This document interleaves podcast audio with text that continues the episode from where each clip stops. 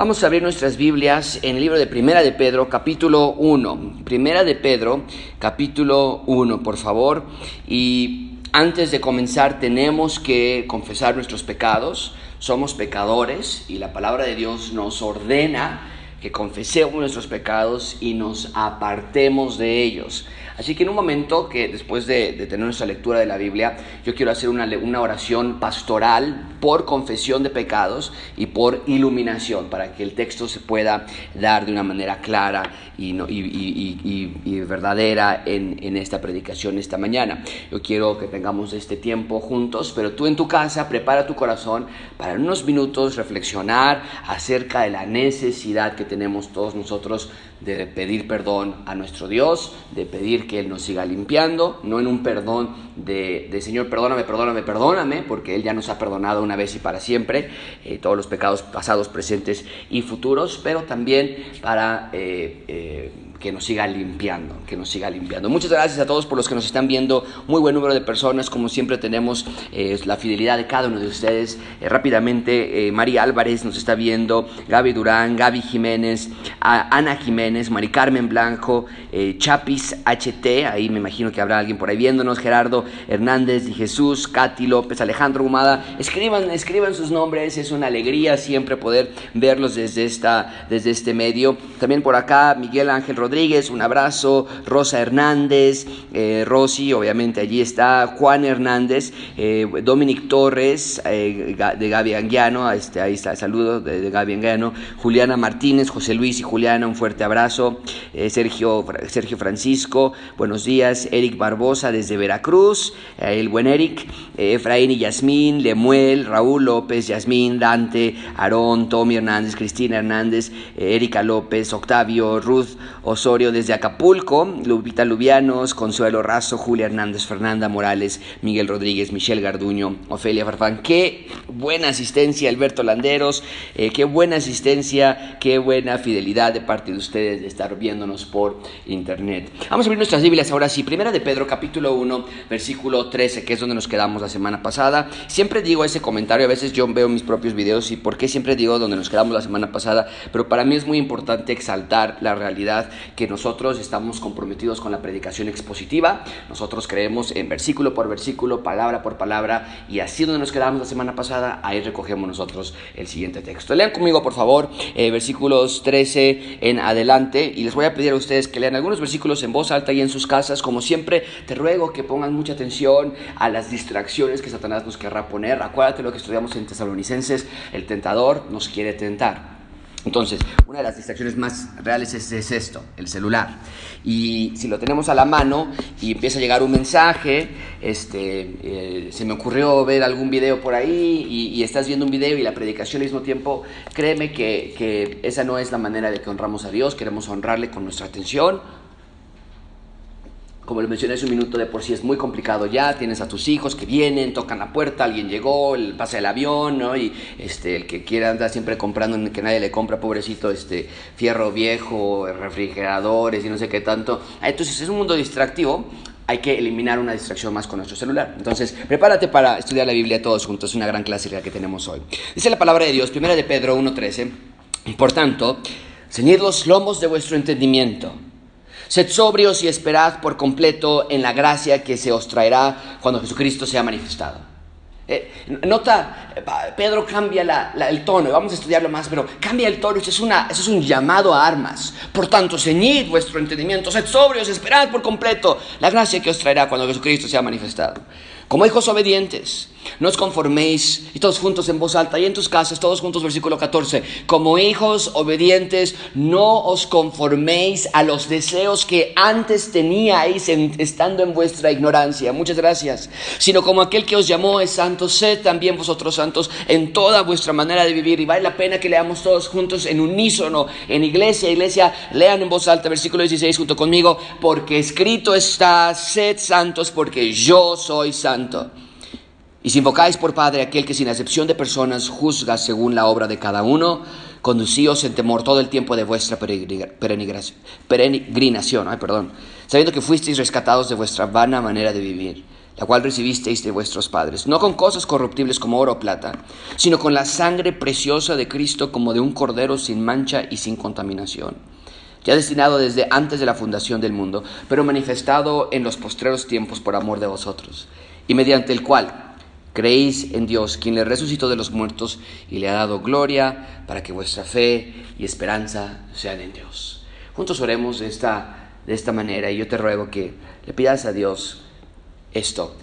Señor, ayúdame a esperarte dignamente. Ayúdame a esperarte de una manera en que tú te estás agradando. Eh, eh, tal vez en algunos casos la oración debería ser, ayúdame a esperarte, porque olvidamos que Él viene.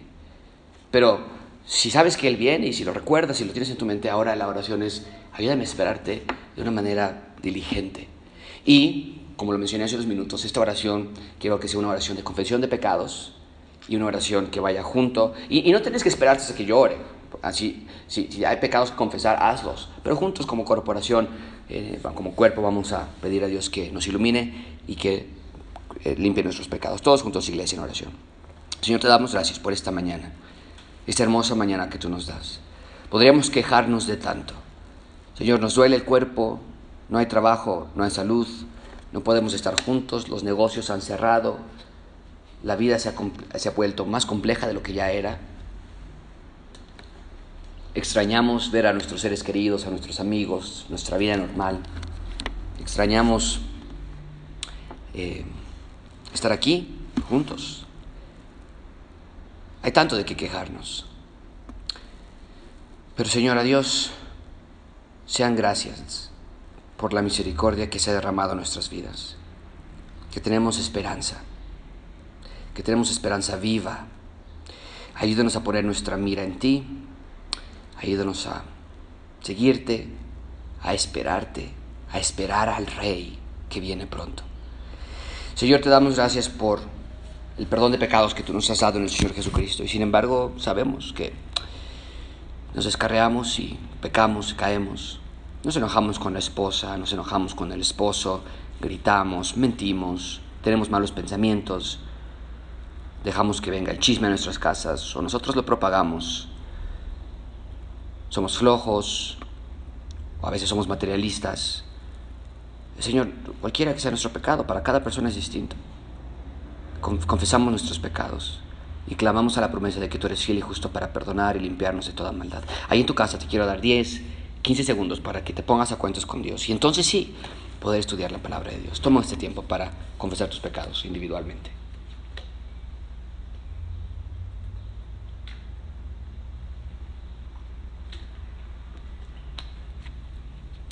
Señor, esta mañana tú nos dices, espera al Rey. Esperen diligentemente. Ayúdanos a hacerlo de esta manera. Te lo pedimos en el nombre de Cristo Jesús. Amén.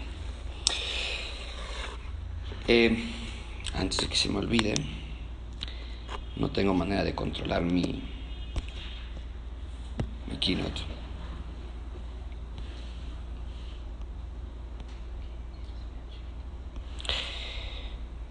Perdón hermanos, un segundito, es que me estoy trabando aquí. Ahí estás. Ya. El día del ataque había sido designado para el 5 de junio de 1944. Se le había designado como el día D. Y se había construido la armada más poderosa de la historia del planeta. Estados Unidos, Gran Bretaña, y Canadá habían formado una fuerza naval nunca antes vista en la historia de las guerras. Más de 5.000 navíos, más de 11.000 aviones y casi 160.000 soldados sería la fuerza desplegada para retomar Francia y comenzar a empujar a Hitler y a los nazis camino a la derrota. El día había sido elegido para el 5 de junio de 1944, pero ese día, como es natural, en esa zona había mal tiempo y la operación tuvo que esperar. ¿Cuánto tiempo tendrían que esperar? Nadie lo sabía. Un día, dos, tres. Había incertidumbre, pero estaba fuera de su control. Nadie controla el tiempo, nadie controla las nubes, la lluvia. Y la flota completa tuvo que esperar en sus barcos por más de 24 horas hasta que el meteorólogo militar dio la información que el 7 de junio habría buen tiempo. Los buques, navíos, barcos partieron de la costa inglesa, pero no fueron hacia la dirección esperada. Eh, en lugar de ir hacia donde se les había dicho que iban a atacar, partieron hacia un puerto inesperado. Hacia dónde iban nadie lo sabía. Tendrían que volver a esperar para averiguarlo. Y es que el ataque, el ataque Normandía, para ser exitoso, dependía de absoluta secrecía y solo los generales más esenciales sabían de este operativo secreto. El resto de los soldados y de la fuerza naval y militar lo sabrían más tarde. Pero aun cuando había buen tiempo, las olas, el viento, el movimiento, el nerviosismo hizo que muchos soldados se enfermaran camino a Normandía.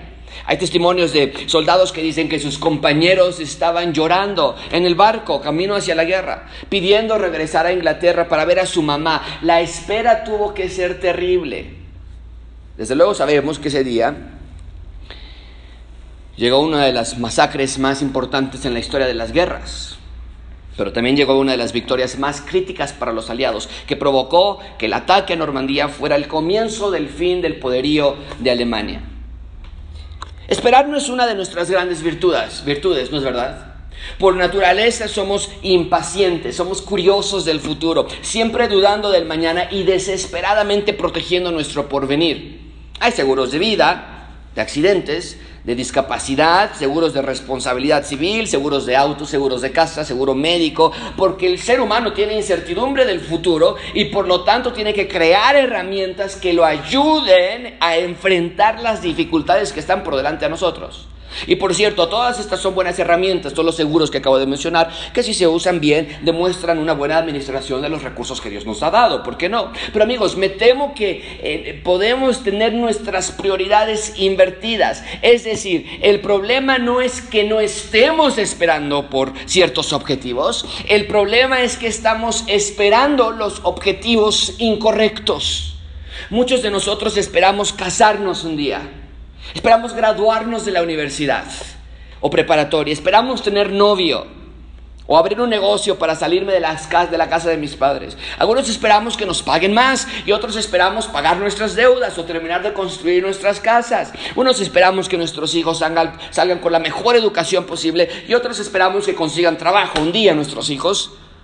Unos esperan que sus nietos sean plenamente felices y otros que lleguen finalmente las vacaciones tan esperadas o que termine la pandemia pronto. Amigos, estamos esperando lo incorrecto porque muchas veces, aunque muchas veces no tiene nada de malo lo que estamos esperando, que pase la pandemia, que nos den un aumento de salario, no tiene nada de malo, o, algunas veces estas se vuelven prioridades en nuestra vida y Dios nos dice que nada le puede robar el verdadero lugar a nuestro esperar. Mucha atención con esto. Nuestro esperar debe estar fijado profundamente en la llegada de nuestro rey. Mucha atención con esa frase que tiene en la pantalla. Fijadamente, profundamente, nuestro esperar debe estar puesto en la llegada de nuestro rey. Pero ¿cuántos de nosotros no nos pasa? Que no nos acordamos ya que Jesús regresará. A veces nos parece más real que mañana va a pasar el gas, o que mañana le vamos a poner gasolina al auto, o que mañana es el estreno de una película, nos parece todo eso más real que la realidad de que Jesús va a regresar y que por lo tanto nuestras vidas deben reflejar que en efecto lo estamos esperando. Ese es el punto principal de este sermón. Dios quiere que recordemos que somos hijos de Dios y que por lo tanto nuestra manera de vivir debe reflejar a nuestro Redentor mientras esperamos su regreso.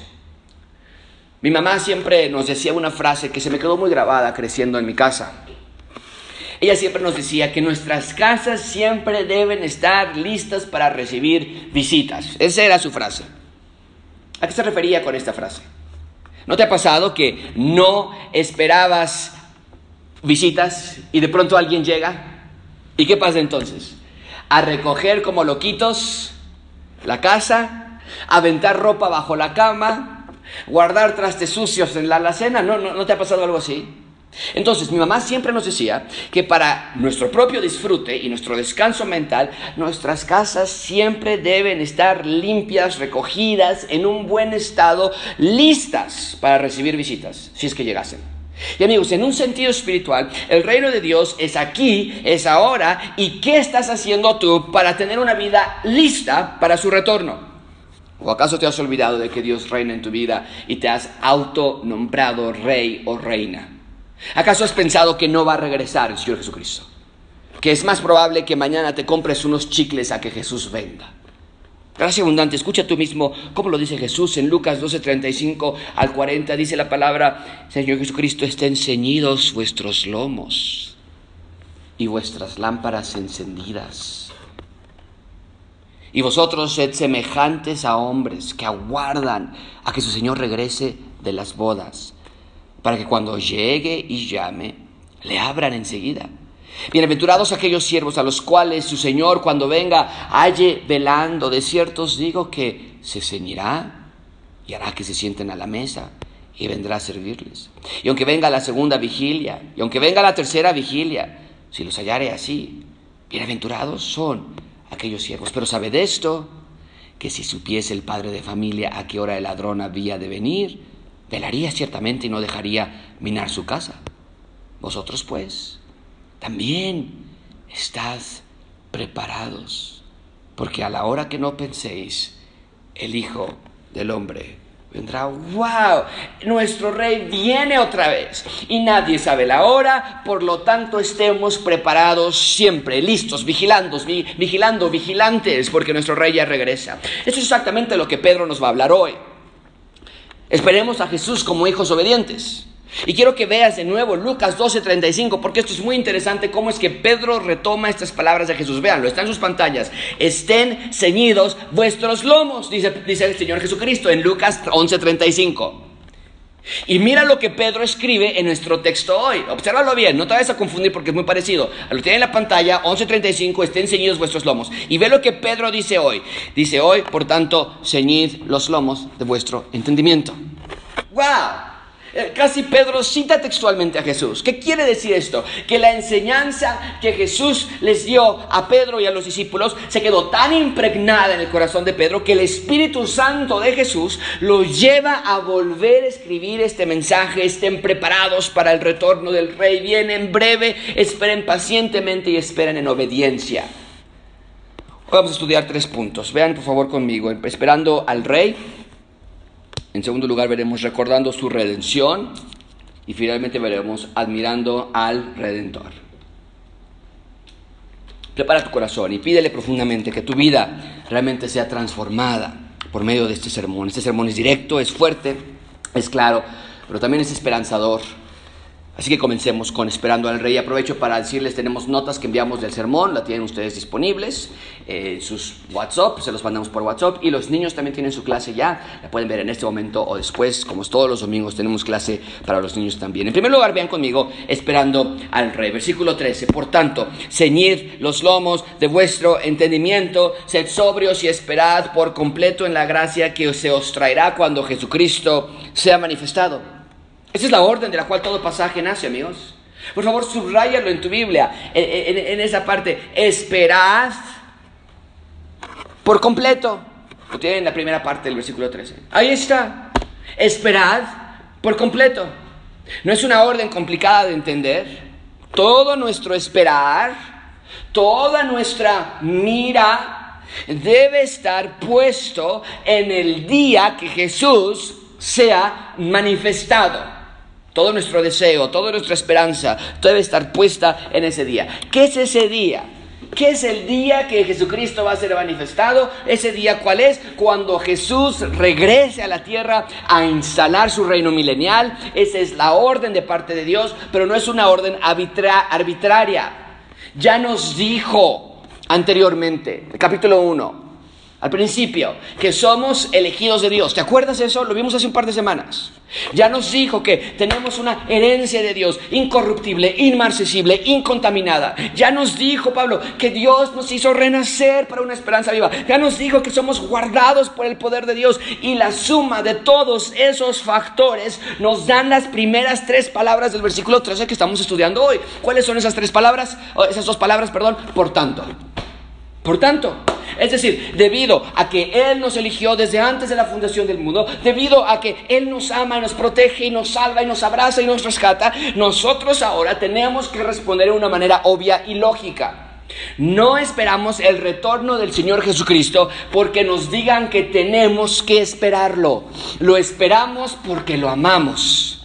Es lo que Pablo dice en Romanos capítulo 12, den sus cuerpos como sacrificio a Dios, porque es lo razonable, es lo lógico en la respuesta a lo que Él ya hizo por nosotros. No para tratar de pagarle a Él lo que hizo por nosotros, no porque sintamos que le debemos tanto a Dios, que por eso ahora le tenemos que obedecer, no porque Él ya hizo todo por nosotros, ahora nosotros qué vamos a hacer por Él, sino porque lo queremos hacer, porque lo amamos porque lo adoramos y me gusta seguirlo. Es un buen rey, es un amoroso pastor. Obedecerlo a Él es mi buen pastor. ¿A quién más iremos si solamente tú tienes palabras de vida eterna? Ahora, ¿cómo lo hacemos?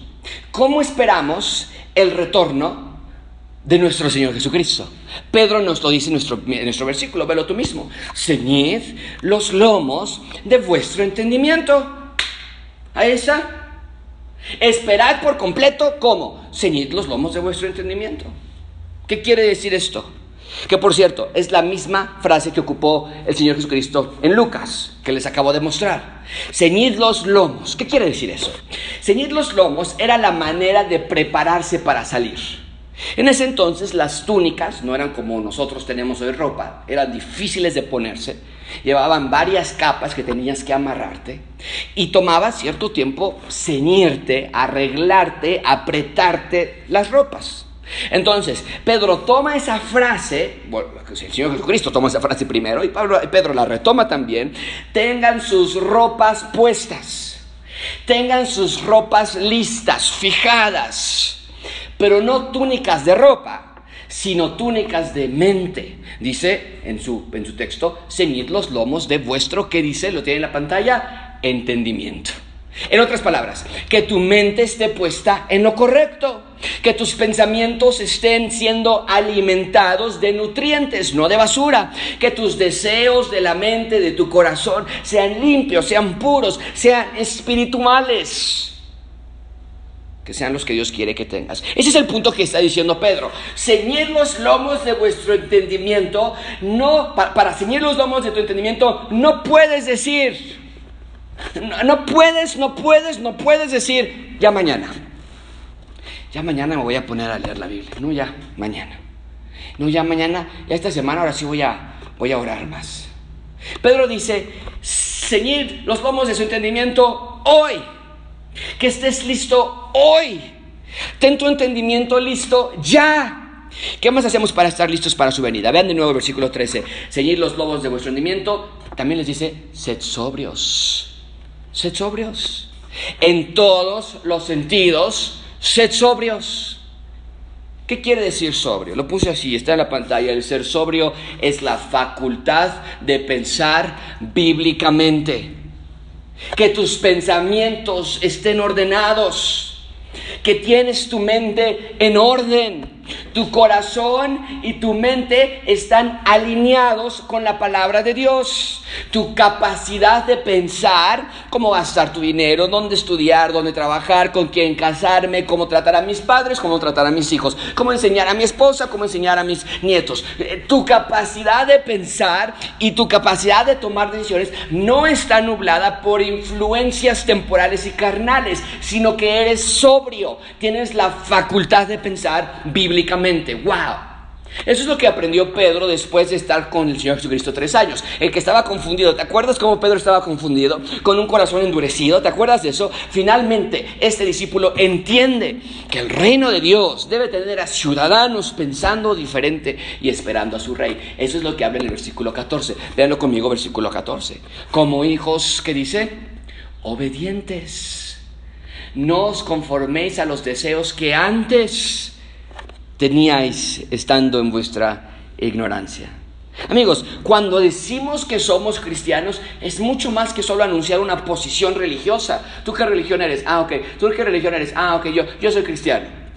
Cuando decimos que somos cristianos, estamos declarando que somos hijos de Dios y esto no es cualquier cosa, porque el ser hechos hijos de Dios representa el rescate más significativo para cada uno de nosotros. Escucha lo que Pablo dice en Efesios capítulo 2. Él os dio vida a vosotros cuando estabais muertos en vuestros delitos y pecados.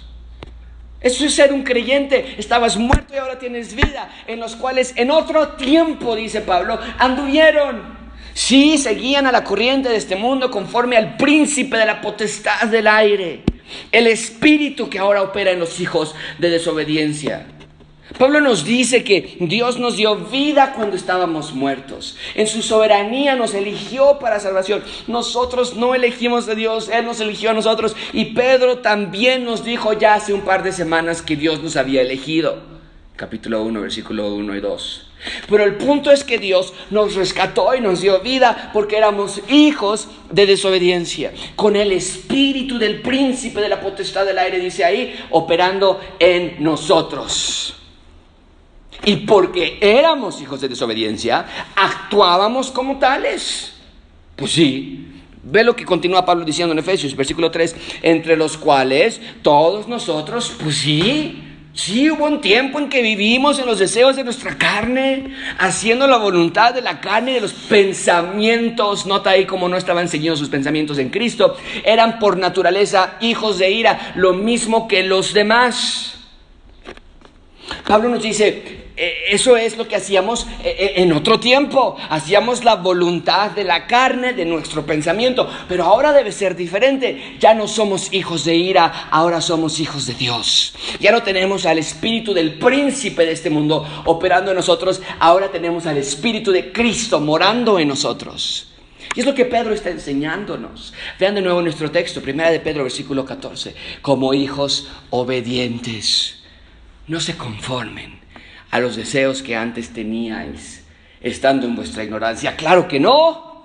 Si Dios es nuestro Padre, será mejor que vivamos como sus hijos. Antes estábamos en ignorancia, pecando constantemente, sin importarnos, justificándonos, lastimándonos y lastimando. Nuestros deseos regían nuestra vida. Si se me antoja, si trabajé por ello, si ya estoy harto, hacíamos lo que nuestros deseos y nuestros pensamientos querían. Pero Pedro nos dice que debemos ser hijos obedientes. Mucha atención con esto, amigos. La obediencia no es una virtud a cultivar, es una realidad a reconocer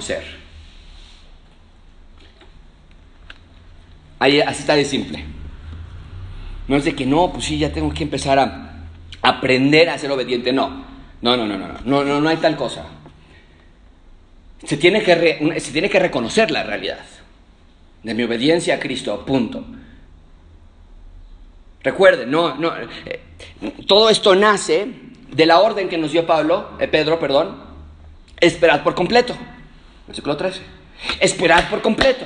Estamos esperando la llegada de Jesús, la entera manifestación gloriosa de Jesús. Y lo que Pedro está enfatizando es la forma en esperar a Jesús es mediante ser hijos obedientes a Dios, ser sobrios con nuestro pensamiento listo para su regreso. La vida del creyente no se trata de que mañana vas a obedecer a Dios, mañana voy a leer mi Biblia, mañana ya voy a amar a mi esposa como Dios lo pide. No. Y tampoco estoy diciendo algo rarísimo, algo fuera de común. Si tú le dices a tu hijo, oye hijo, oye hija, ve y, recoge tu habitación, por favor.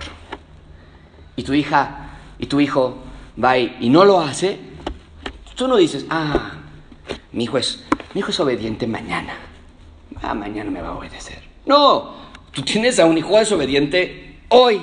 Y con Dios es igual. No se trata de que mañana ya vas a obedecer a Dios, se trata de que hoy le obedezcas. La desobediencia es lo que caracteriza a los no creyentes. Pedro les llamó hijos de desobediencia. Antes éramos eso. Pero hoy lo que nos debe caracterizar es la obediencia a Dios. ¿Perfectos, Josué? Nunca desobedecer a Dios porque si no entonces ya no somos sus hijos. No. Escucha a Juan porque él mismo nos explica este ciclo. Juan nos dice en Juan capítulo 1, versículo 7, pero si andamos en luz, y esa frase es importantísima, vela, está en la pantalla, si andamos en luz, como Él está en luz, tenemos comunión unos con otros y la sangre de Jesucristo, su Hijo, nos limpia de todo pecado. Esa, aquí lo que tiene en este lado de la pantalla, es la normalidad en el Hijo de Dios. Obediencia a Dios porque, y es un presente continuo, andamos constantemente hoy, mañana y ayer y pasado mañana y la próxima semana, andamos en luz. Esa es nuestra característica, pero eso no quiere decir que caigamos a veces, porque es lo que sigue inmediatamente después de este versículo, versículo 8 si decimos que no tenemos pecado, nos engañamos a nosotros. Ah, caray, pues no que andábamos en luz. Dice el texto, si decimos que no tenemos pecado, nos engañamos a nosotros mismos y la verdad no está en nosotros. Entonces, Juan no está diciendo que siempre andas en luz o que nunca tienes pecado. Te engañas a ti mismo.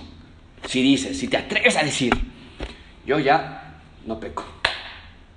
Porque tenemos aún esta naturaleza pecaminosa que nos hace caer. Y si decimos que ya no pecamos, y mucha atención con esto, si no confesamos nuestros pecados, es como si dijéramos que no pecamos. Pues, oye, ¿confesaste tus pecados? No, pues ¿cuáles? Tal vez no estás diciendo, soy perfecto, pero al decir, no tengo pecados y confesar, te estás diciendo perfecto. Y dice, dice Juan, si dices que no hay pecado, te estás engañando a ti mismo. Y la verdad no está en ti. Pero caer es lo anormal. Pecar es lo que ya no es tan común. A veces es más común de lo que quisiéramos. Seguir cayendo, claro, pero ya no como antes. Ya no es el patrón de nuestras vidas. Ya no dicen, Josué es el enojón de la casa. Tal vez dirán, Josué se enojó mucho esta semana, pero está raro, pues ¿qué traerá? Porque ya no es normal. Y no es el patrón porque cuando caemos o cuando pecamos, debido a que sí somos hijos obedientes que andamos en luz, aun cuando caemos y pecamos, vamos con Dios para rectificar y pedir su ayuda. Ve lo que dice Juan inmediatamente en el versículo 9. Si confesamos nuestros pecados, Él es fiel y justo para perdonar nuestros pecados y limpiarnos de toda maldad.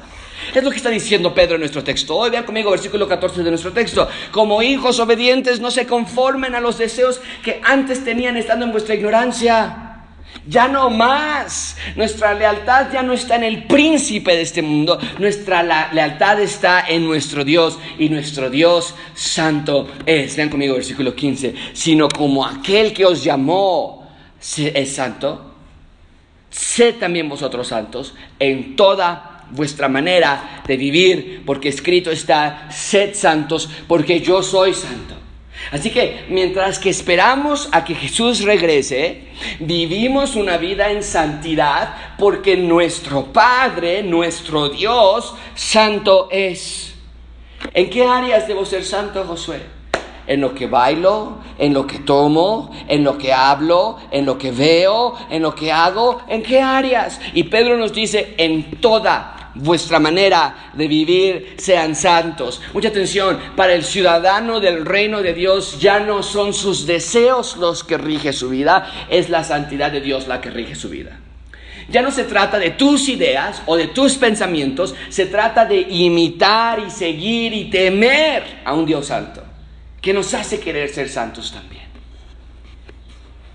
Hay un deseo verdadero de que la santidad de Dios sea el modelo que nosotros estamos siguiendo, déjame preguntarte a ti, ¿estás siguiendo el modelo del príncipe de este mundo? ¿O estás siguiendo el modelo del Dios Santo? Y no permitas que Satanás te diga en este momento, no, pues sí, no, no, José, pues si me lo pones así, claro, del príncipe, no, yo soy muy malo, yo, no, Dios no quiere víctimas, Dios quiere gente que sepa que en Cristo somos más que vencedores. Así que di en este mismo momento, si es que eres un hijo verdadero de Dios, tengo que obedecer a Dios. He estado en desobediencia y hoy empieza una vida de obediencia ante Él, en todos los aspectos de mi vida, porque Dios es santo. Ve conmigo versículo 17. Y si invocáis por Padre aquel que sin acepción de personas juzga según la obra de cada uno, entonces más vale que se conduzcan en temor todo el tiempo de su Mira cómo Pablo, Pedro lo llama, perdón, mira cómo Pedro lo llama de su peregrinación. De nuevo, aquí tenemos el tema de que somos peregrinos. Esta serie se llama Extranjeros y Peregrinos. Estamos en una peregrinación. No somos de aquí. Y por lo tanto nuestra vida debe dar tintes de nuestra verdadera ciudadanía. Dios es el juez y dice Pedro, Dios va a juzgar a todos de acuerdo con sus obras. No en el sentido de que tendrás tu salvación con base a tus obras, desde luego que no. Pero sí en el sentido de que todo lo que hagas va a ser evaluado un día por Dios. Lo que ves en la televisión, las personas que sigues en TikTok, en YouTube, en Instagram, cómo te conduces en el trabajo, cómo hablas en la escuela, en tus reuniones, qué haces, qué piensas, qué dices cuando estás solo en tu casa o en el baño o en tu mente, todo va a ser juzgado por Dios. Entonces, ¿cómo esperamos la venida de nuestro Señor Jesucristo? Pedro nos está demostrando muy claramente, tiene mucho más que decir, yo soy cristiano, me voy a ir al cielo. Dice Pedro, no, Jesucristo viene por ti y mientras Él viene por nosotros tenemos que esperar de esta manera. Y lo puse en este recuadro, espero que les sea de ayuda. Lo tienen en la pantalla. ¿Cómo esperamos la venida del Señor Jesucristo? Bueno, tengan su entendimiento listo. Ceñid vuestros lomos, los lomos de vuestro entendimiento, dice Pedro. Sean sobrios, sean hijos obedientes y sean santos como Dios es santo. Jesús viene pronto, esa es la idea. No somos de aquí, somos peregrinos aquí, expandiendo el reino de Dios. Por lo tanto, nos está ordenando Pedro, conducíos en temor todo el tiempo de vuestra peregrinación. No un temor de terror, ¿verdad? No es un monstruo, pero sí un temor de respeto y de reverencia y de obediencia. Bien, Ahí tenemos entonces esperando su llegada, esperando su llegada. En segundo lugar, vean conmigo brevemente, recordando su redención, recordando su bendición. Un versículo muy pequeño, es muy rápido lo que vamos a notar de este versículo. Vean en el versículo 18, sabiendo que fuisteis rescatados de vuestra vana manera de vivir Observa como Pedro, lo que nosotros le llamábamos ah, la fiesta, la vida, lo bueno, la diversión, dice Pedro, era una, una manera hueca de vivir, la cual recibisteis de quién? De vuestros padres. Y no está haciendo ahí la referencia a, padres eh, como tu papá y tu mamá tuvieron la culpa, sino la idea es la genealogía, desde Adán y Eva lo vamos heredando uno a los, a los otros. Dice el versículo 18, la recibiste de vuestros padres y los rescató de esa vana manera de vivir, los rescató no con cosas corruptibles como oro con plata, no con cosas corruptibles como oro o plata. Ahí está, me faltaba esa diapositiva a mí. Fuiste rescatado, es lo que está diciendo Pedro. Nunca lo olvides. Es lo que está diciendo. Fuiste rescatado de una manera de vivir vacía, hueca, sin dirección, sin felicidad. Esa es la condición como raza caída que heredamos de nuestros padres y desde luego la que nosotros les heredamos a nuestros hijos. ¿Cómo? Por medio de esa naturaleza caída y pecaminosa que tenemos. Aun cuando les enseñes valores a tus hijos, aun cuando les enseñes educación cívica y que no te portes mal y que nunca me mientas y Nuestros hijos tienen una naturaleza caída como raza humana y nosotros se la heredamos a ellos. Pero Dios nos rescata y nos da una vida con propósito y con felicidad. Pero ese rescate, dice Pedro, no fue comprado con oro o con plata, con cosas corruptibles, sino fue por, comprado por algo mucho más glorioso, mucho más divino.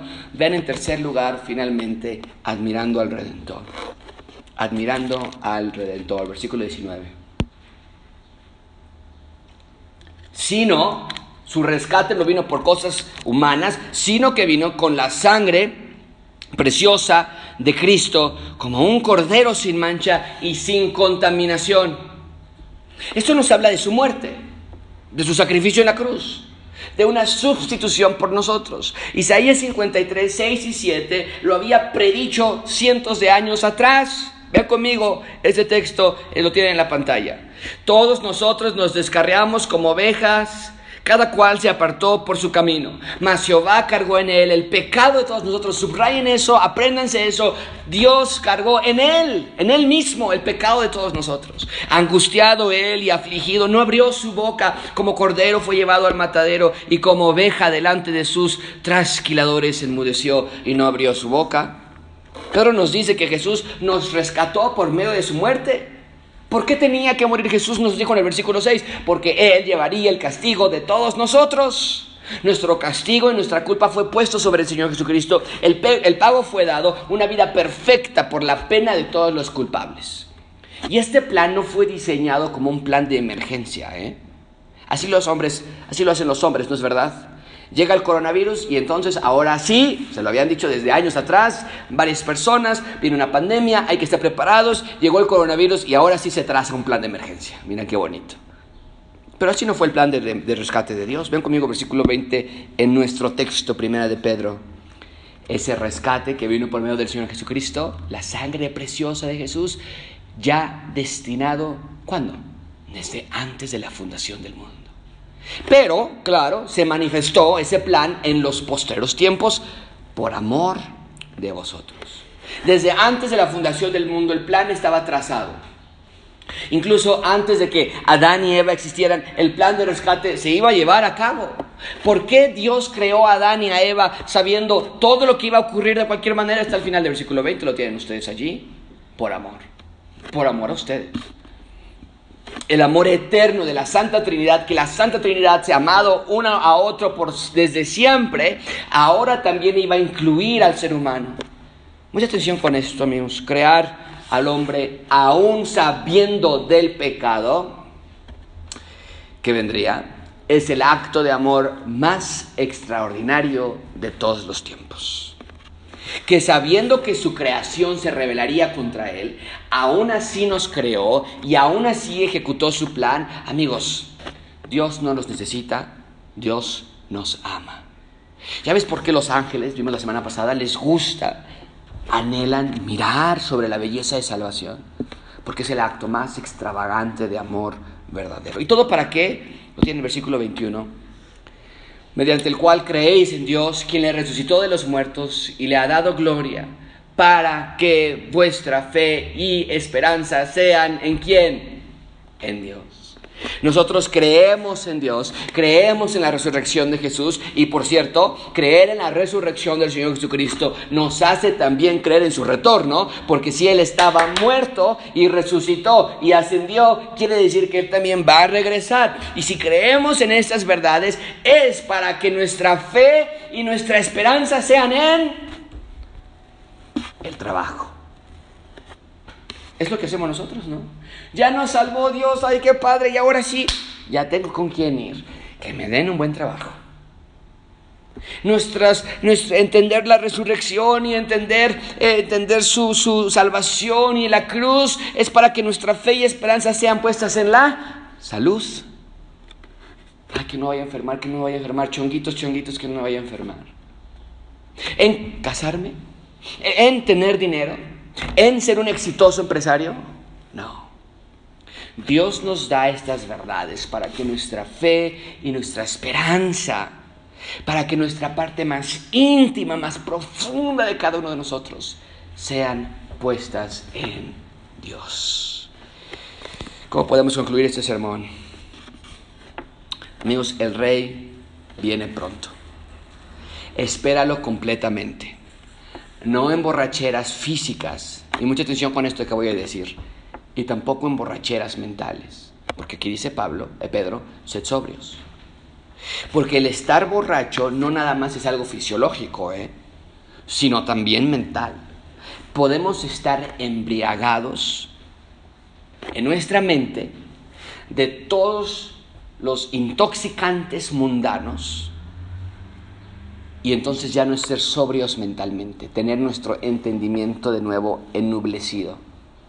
Y Pedro dice, sean sobrios, Esperen obedientemente a Jesús. Viene pronto, regresa inminentemente. Que sus vidas reflejen su ciudadanía. No vivan ya en los deseos pasados de los cuales Dios los rescató en un plan que comenzó desde antes de la eternidad. Hoy, gracia abundante, te digo, hoy el Rey viene pronto. Sé santo porque tu Dios es santo. No es un chiste. Lo que ves, lo que piensas, la clase de amigos que tienes, los lugares que vas, las fiestas a las que asistes, las conversaciones con la comadre, los pensamientos en tu corazón lo que guardas contra tu nuera o contra tu yerno o tus padres, el materialismo, todo tiene que ser evaluado. Si Dios te rescató de esa vana manera de vivir, ¿por qué seguir en ese espiral demoníaco?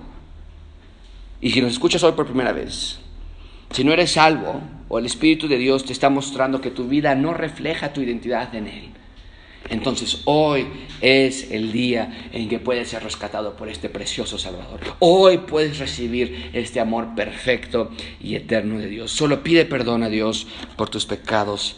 Arrepiéntete. Hoy, allí en tu casa, ahí en la silla, ahí en el comedor, donde quiera que estés, arrepiéntete hoy de tus pecados y recibe vida eterna. Juntos oremos. Señor, te damos gracias por este texto. Te damos gracias por tu amor. Te damos gracias porque eres un Dios que nos dejó instrucción. Te damos gracias, Señor, porque eres un Dios misericordioso. Pero, pero, tú pides de nosotros santidad. Y santidad es lo que nosotros queremos tener en nuestras vidas. El mundo se opone, los deseos de nuestra carne se oponen. Pero, Señor, tú tienes gracia para nosotros. Señor, fortalécenos. Queremos ser santos, queremos esperar al Rey, la manifestación gloriosa de nuestro Señor Jesucristo. Gracias Señor porque vienes, vienes pronto. En el nombre de Cristo Jesús. Amén.